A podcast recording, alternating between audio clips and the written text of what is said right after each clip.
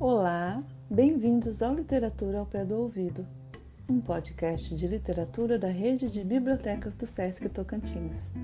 Eu sou Ela Costa, produtora cultural, atriz e contadora de histórias. Hoje eu vou ler um trecho do livro Meu Pé de Laranja Lima, de José Mauro de Vasconcelos. Biografia do autor.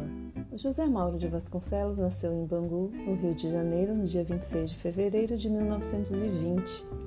Era filho de imigrante português, mas foi criado pelos tios na cidade de Natal, no Rio Grande do Norte. Aos 15 anos, José Mauro volta para o Rio de Janeiro, onde trabalhou em diversos empregos para se sustentar.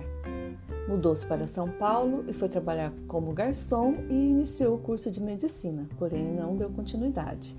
Em 1945, publicou Barro Branco, seu primeiro sucesso de crítica. Escreveu ainda as obras Longe da Terra, Vazante, Arara Vermelha e A Raia de Fogo. Seu reconhecimento tornou-se sólido ao publicar a obra Rosinha Minha Canoa, em 1962. A mesma foi utilizada no curso de português de Sorbonne, em Paris. Nos anos seguintes, escreveu Doidão e Coração de Vidro, mas foi em 1968 que surgiu seu maior sucesso, O Meu Pé de Laranja Lima, uma história autobiográfica que relata sua vida na infância vivida no Rio de Janeiro. Zezé e o seu pé de laranja lima, que fica no quintal de sua casa, foi uma obra adaptada também para a televisão e para o cinema. José Mauro de Vasconcelos faleceu em São Paulo no dia 24 de julho de 1984. E agora, o trecho do meu pé de laranja lima, o passarinho, a escola e a flor. Ninguém tinha levado uma flor sequer para minha professora, Dona Cecília Paim. Devia ser porque ela era feia. Se ela não tivesse uma pintinha no olho, não era tão feia, mas era a única que dava um tostão para mim comprar sonho recheado no doceiro de vez em quando, quando chegava o recreio. Comecei a reparar nas outras aulas e todos os copos sobre a mesa tinham flores. Só o copo da minha continuava vazio. Uma manhã apareci com uma flor para minha professora. Ela ficou muito emocionada e disse que eu era um cavalheiro. Tudo ia muito bem quando Godofredo entrou na minha aula. Pediu licença e foi falar com Dona Cecília Paim. Só sei que ele apontou a flor no copo. Depois saiu. Ela olhou para mim com tristeza. Quando terminou a aula, me chamou. Quero falar uma coisa com você, Zezé. Espere um pouco. Ficou arrumando a bolsa que não acabava mais. Se via que não estava com vontade nenhuma de me falar e procurava coragem entre as coisas. Afinal, se decidiu.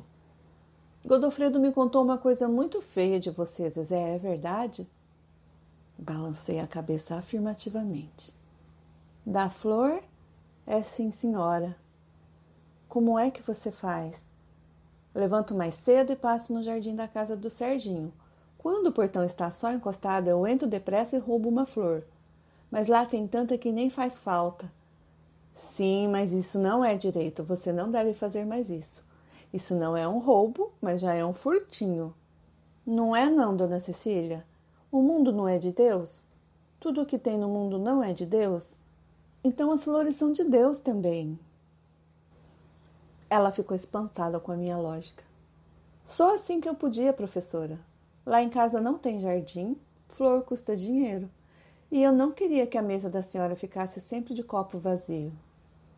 Ela engoliu em seco. De vez em quando a senhora não me dá dinheiro para comprar um sonho recheado? Não dá? Poderia lhe dar todos os dias, mas você some. Eu não poderia aceitar todos os dias. Por quê? Porque tem outros meninos pobres que também não trazem merenda. Ela tirou o lenço da bolsa e passou disfarçadamente nos olhos. A senhora não vê a corujinha? Quem é a corujinha? Aquela pretinha do meu tamanho que a mãe enrola o cabelo dela em coquinhos e amarra com cordão. Sei, a Dorotilha. É, sim, senhora. A Dorotilha é mais pobre do que eu. E as outras meninas não gostam de brincar com ela porque é pretinha e pobre demais. Então ela fica no canto sempre. Eu divido o sonho que a senhora me dá com ela. Dessa vez ela ficou com o lenço parado no nariz muito tempo. A senhora, de vez em quando, em vez de dar para mim, podia dar para ela. A mãe dela lava roupa e tem onze filhos, todos pequenos ainda. Dindinha, minha avó, todo sábado dá um pouquinho de feijão e de arroz para ajudar eles. E eu divido meu sonho porque mamãe ensinou que a gente deve dividir a pobreza da gente com quem ainda é mais pobre. As lágrimas estavam descendo. Eu não queria fazer a senhora chorar. Eu prometo que não roubo mais flores e vou ser cada vez mais um aluno aplicado. Não é isso, Zezé, vem cá. Pegou as minhas mãos entre as dela. Você vai me prometer uma coisa, porque você tem um coração maravilhoso, Zezé. Eu prometo, mas não quero enganar a senhora. Eu não tenho um coração maravilhoso. A senhora diz isso porque não me conhece em casa. Não tem importância, para mim você tem. De agora em diante, não quero que você me traga mais flores. Só se você ganhar alguma, você promete? Prometo, sim, senhora. E o copo vai ficar sempre vazio? Nunca este copo vai ficar vazio. Quando eu olhar para ele, vou sempre enxergar a flor mais linda do mundo e vou pensar: quem me deu essa flor foi o meu melhor aluno. Está bem?